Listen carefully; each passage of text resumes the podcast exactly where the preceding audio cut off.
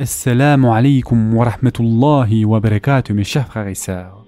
Aujourd'hui, Inch'Allah, nous allons voir comment prévenir l'usure du cœur. Comme vous le savez, mes chers frères et sœurs, certaines personnes avancent des thèses telles que les préceptes de l'islam sont révolus, que nous vivons une époque différente, comme si le capitalisme actuel était un système incontournable de notre époque. Normalement, une personne qui est rigoureuse quant à sa pratique religieuse, dans ses activités économiques, ne manque de se poser la question que dois-je faire? Et c'est pour cette raison que l'on va essayer de répondre à cette question que faut-il faire pour éviter l'usure de la personnalité des musulmans face au capitalisme? Et donc, cette vision de l'historicisme, ou de l'historisme, qui est une doctrine philosophique qui affirme que les connaissances, les courants de pensée ou les valeurs d'une société sont liées à une situation historique contextuelle, est complètement fausse, car les ordres et les interdictions de l'islam ont été façonnés selon les caractéristiques de la nature humaine qui restent toujours les mêmes malgré l'évolution du temps. Les lois islamiques sont suffisamment parfaites pour répondre au mieux aux besoins de tous les temps et de tous les lieux. C'est pour ces raisons que ces lois ne seront point révolues et demeureront essentielles jusqu'à la fin des temps. Elles gardent toujours leur perfection quant à la satisfaction des besoins humains de la meilleure façon possible. Par conséquent, dire que certaines lois coraniques sont temporelles, c'est-à-dire qu'elles ne répondent qu'aux réalités d'une certaine époque, est synonyme d'égarement digne de mécréance. Lorsque les communautés tombaient dans la corruption et la dépravation des mœurs, Allah envoyait toujours des prophètes pour leur prêcher ses lois selon les besoins de l'époque. Le messager d'Allah, sallallahu alayhi wa sallam, quant à lui, est le dernier prophète et celui de la fin des temps. Les préceptes qu'il a enseignés sont à même de répondre aux besoins de l'humanité tout entière jusqu'à la fin des temps. Et en effet, le prophète sallallahu alayhi wa sallam a dit L'envie n'est permise que dans deux cas. Pour un homme qui sait le Coran par cœur par la grâce d'Allah, le récite jour et nuit, et pour un autre favorisé par la fortune, par la grâce d'Allah, qui la dépense jour et nuit en aumône. Et ce hadith a été rapporté par Muslim.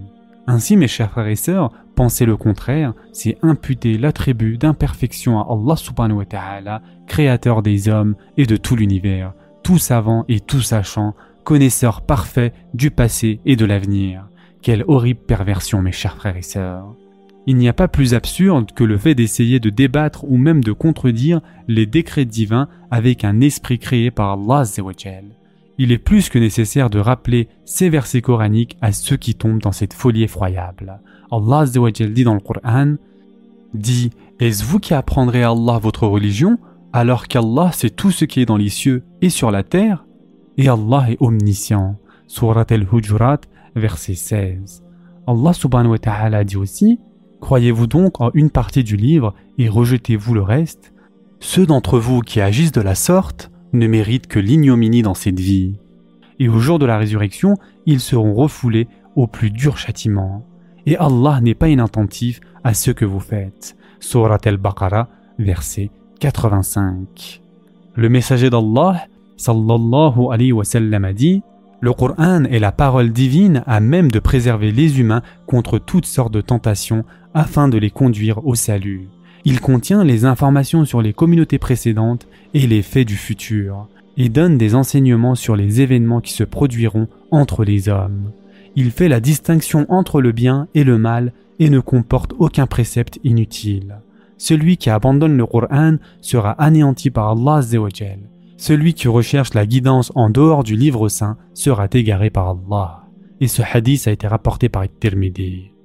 En revenant à notre sujet principal, après cette explication importante, n'oublions pas de souligner que l'islam ne dit pas amasser autant de biens que possible pour pouvoir faire beaucoup de charité. Il nous dit plutôt gagner absolument dans la voie du halal. En effet, il n'impose rien au croyant au-delà de la charge qu'il peut supporter. Il lui impose des ordres selon ses forces. Il y a aussi l'exemple de Ebu Zer que nous avons mentionné. Cet exemple est une affaire exclusive qui ne s'adresse qu'à quelques personnes et c'est une situation qui leur est propre et ne peut être étendue au grand public. Allah dans son livre nous enjoint au don dans plus de 200 endroits et ce de différentes manières. Et pour pouvoir faire des dons, le croyant doit se mettre au travail et travailler pour gagner afin de faire des œuvres charitables. Cependant, le musulman gagnera dans la voie légitime, ne fera pas de gaspillage, ne sera point avare, adoptera un style de vie sobre et sera sans cesse généreux selon le niveau de ses moyens. De même, le serviteur veillera à la prospérité dans ses affaires en n'empruntant pas dans les voies illégitimes. S'il est patron, il n'exploitera pas et ne violera pas les droits de ses employés. Et il ne se servira pas des atouts physiques des femmes comme moyen de publicité pour faire accroître son chiffre d'affaires et ses bénéfices. Dans les versets 63 et 64 de la Sourate El-Isra, il est mentionné que le diable se servira des enfants et des biens pour tenter et égarer les humains. Et malheureusement, de nos jours, le diable est associé à toutes sortes d'activités censées assurer des gains. Et en effet, Allah dit dans le Coran, et Allah dit, va-t'en, quiconque d'entre eux te suivra, votre sanction sera l'enfer, une ample rétribution. Excite par ta voix ceux d'entre eux que tu pourras, rassemble contre eux ta cavalerie et ton infanterie, associe-toi à eux dans leurs biens et leurs enfants, et fais-leur des promesses. Or, le diable ne leur fait des promesses qu'en tromperie. Surat al-Isra, versets 63 et 64. Mes chers frères et sœurs, Ali radiallahu anhu a dit Quand vous êtes appauvris, faites l'aumône, afin qu'Allah vous donne une abondante subsistance, comme si vous aviez fait du commerce avec lui. Subhanallah. Mes chers frères et sœurs, nombreux sont les musulmans qui prétendent obéir aux ordres et aux interdictions de l'islam dans leur vie active et qui transgressent les voies divines dans leur vie professionnelle et commerciale.